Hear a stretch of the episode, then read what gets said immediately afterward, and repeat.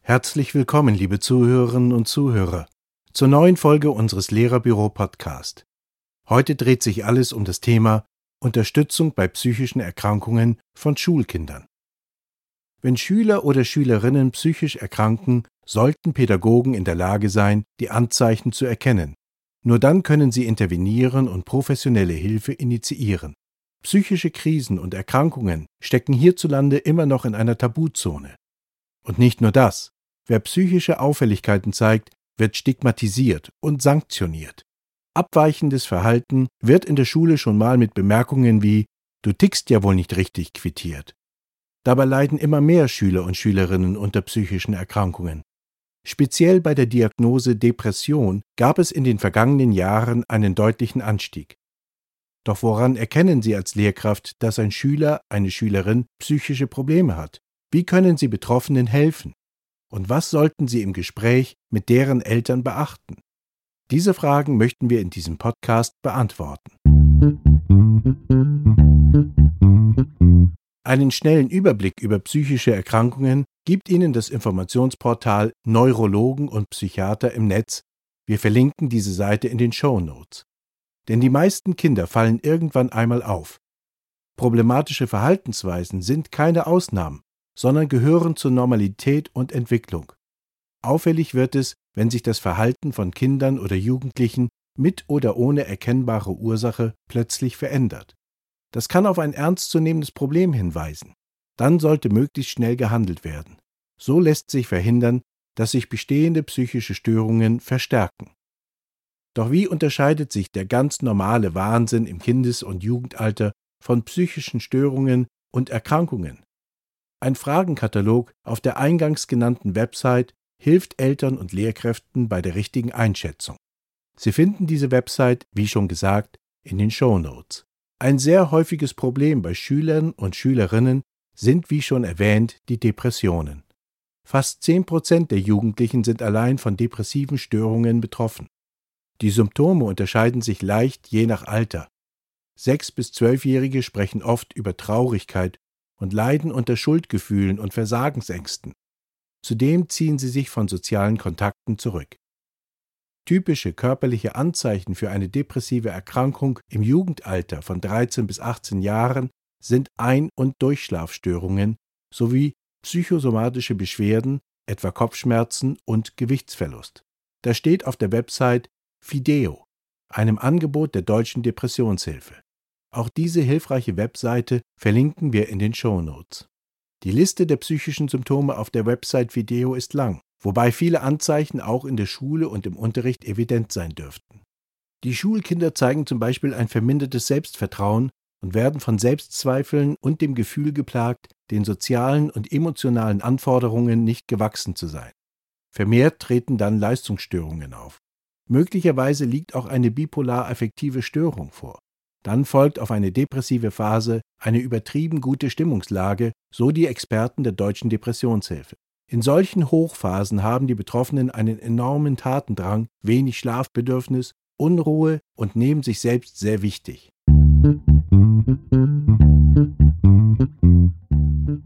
Es gibt im Lehrerbüro zu diesem Thema viele spezielle Unterrichtsmaterialien, Videos, Arbeitshilfen und Ratgeber. Diese helfen Ihnen dabei, psychische Probleme zu erkennen und die Betroffenen zu unterstützen. Schauen Sie gleich mal rein. Passendes Unterrichtsmaterial ist auch in den Show Notes verlinkt.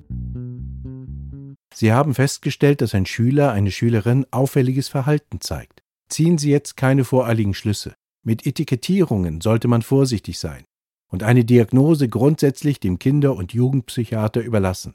Doch was sollten Sie konkret tun, wenn Sie an einem Ihrer Schüler, einer Ihrer Schülerinnen über einen längeren Zeitraum augenfällige Veränderungen wahrnehmen? Experten raten dazu, zunächst mit dem Schüler, der Schülerin das Gespräch zu suchen.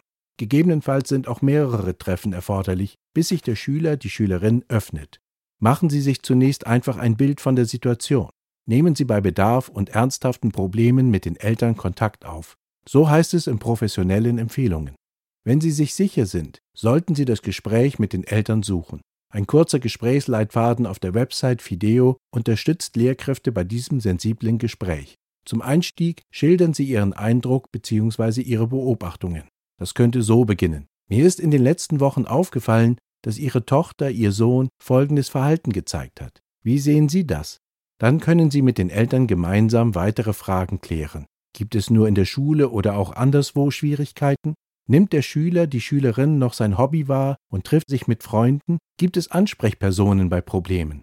Gegenüber dem Schüler, der Schülerin ist es natürlich wichtig, dass er, sie sich wahrgenommen fühlt. Zeigen Sie den betroffenen Lernenden, dass Sie wahrnehmen, wie schlecht es ihm oder ihr geht. Bagatellisierungen wie das wird schon wieder sollten vermieden werden. Äußert ein Schüler, eine Schülerin im Gespräch Suizidgedanken, dann besteht dringender Handlungsbedarf und die Lehrkraft sollte den Schüler, die Schülerin direkt zu einem Gespräch mit dem Schulpsychologen, einer Beratungsstelle oder zu einem Arzt begleiten. Im Notfall oder einer akuten Krisensituation sollte umgehend die Polizei oder der Rettungsdienst unter 112 informiert werden. Darüber hinaus gibt Ihnen der Handlungsleitfaden Umgang mit suizidalen Krisen an Bielefelder Schulen differenzierte Praxishilfen für den Notfall an die Hand. Diesen verlinken wir auch in den Show Notes. Oft haben Jugendliche in seelischer Not Angst davor, sich Hilfe zu holen. Die Kids befürchten etwa, ein Schwächling zu sein und abgestempelt und ausgeschlossen zu werden. Um dem entgegenzusteuern, sollte man als Lehrkraft zu allen möglichen Gelegenheiten betonen, dass es immer Hilfe gibt. Es ist erwiesen, dass Schüler, Schülerinnen, die vielleicht schon die Hoffnung verloren haben, so eher den Mut fassen und sich der Lehrkraft anvertrauen oder ein Unterstützungsangebot nutzen.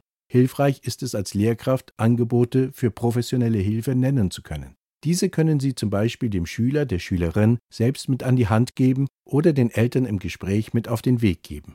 Dann sind die Eltern nicht allein und können sich Unterstützung holen.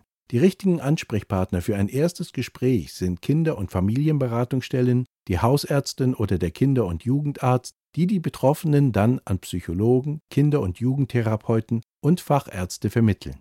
Erfahrungsgemäß dauert es oft lange, bis ein Therapieplatz frei ist. Zum Überbrücken sind Beratungs- und Selbsthilfeangebote zu finden.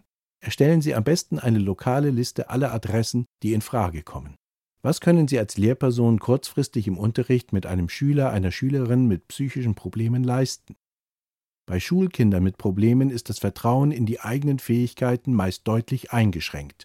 Dadurch geraten sie in einen Kreislauf von Versagensgefühlen, negativen Rückmeldungen Lern- und Leistungsschwierigkeiten. Aus diesem Kreislauf entkommen Sie nur schwer. Als Lehrkraft helfen Sie am besten, wenn Sie den Leistungsdruck reduzieren, zum Beispiel durch Aufgaben ohne Zeitdruck und in Freiarbeit. Sie können auch die kreativen und gestalterischen Ausdrucksmöglichkeiten fördern oder Entspannungsübungen einflechten. Schon die allerkleinsten Erfolge sollen gelobt und bestärkt werden. Auch Sport tut gut, wenngleich Betroffene auch hier meist keine volle Leistung erbringen können. Sie haben die Vermutung, dass einer Ihrer Schüler oder Schülerinnen unter einer psychischen Erkrankung leidet? Seien Sie sich zuerst ganz sicher mit der Diagnose. Schauen Sie, welche Hilfsangebote es gibt. Suchen Sie dann das Gespräch mit dem Schüler, der Schülerin und den Eltern. Das Wichtigste ist wohl die Unterstützung im Schulalltag. Die Schüler und Schülerinnen leiden meist unter einem Mangel an Selbstwertgefühl. Hier heißt es viel ermutigen, aufmuntern und loben. Vielen Dank fürs Zuhören. Schauen Sie gleich in die Beschreibung für weiterführende Informationen und Links. Das war Ihr Lehrerbüro Podcast. Diese Ausgabe wurde gesprochen von Peter Kühn mit einem Text von Martina Nikrawiec. Bis zum nächsten Mal. Ihr Lehrerbüro-Team.